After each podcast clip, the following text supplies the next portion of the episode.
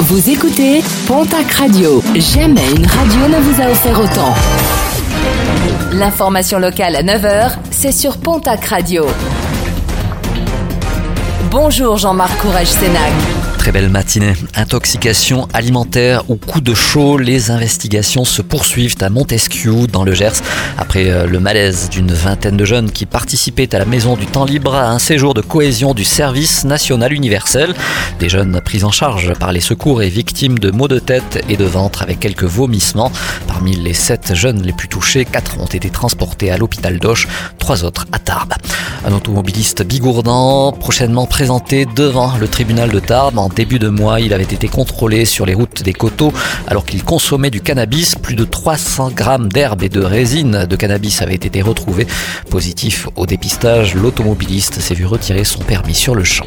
Il va faire une nouvelle fois très chaud aujourd'hui, soleil qui tape et température très élevée au programme. Une vigilance toute particulière doit être apportée aux personnes les plus fragiles, personnes âgées, femmes enceintes ou enfants en bas âge. Pour les personnes isolées, elles peuvent se faire connaître et s'enregistrer sur le registre spécifique disponible dans chaque commune. Justement, en raison des fortes chaleurs, les horaires d'ouverture des déchetteries de Tarbes et son aglo s'adaptent pour protéger les agents des pics de chaleur. Jusqu'à samedi, elles seront ouvertes en continu de 7h à 14h. Après la Nouvelle-Aquitaine, la région Occitanie prépare la rentrée prochaine. Les inscriptions au transport scolaire sont ouvertes depuis le début de la semaine et elles le seront jusqu'au 31 juillet prochain.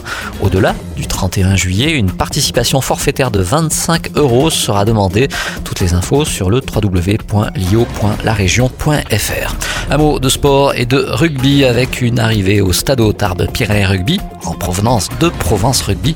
Antoine Bousquet sera en rouge et blanc la saison prochaine. Le second ligne a signé pour un an avec le club bigourdin. Et puis en football, cette fois-ci, nouvelle recrue pour le Pau FC. Le club de foot palois vient de signer Diaedine Abzi. Le latéral gauche de 23 ans arrive de première ligue canadienne.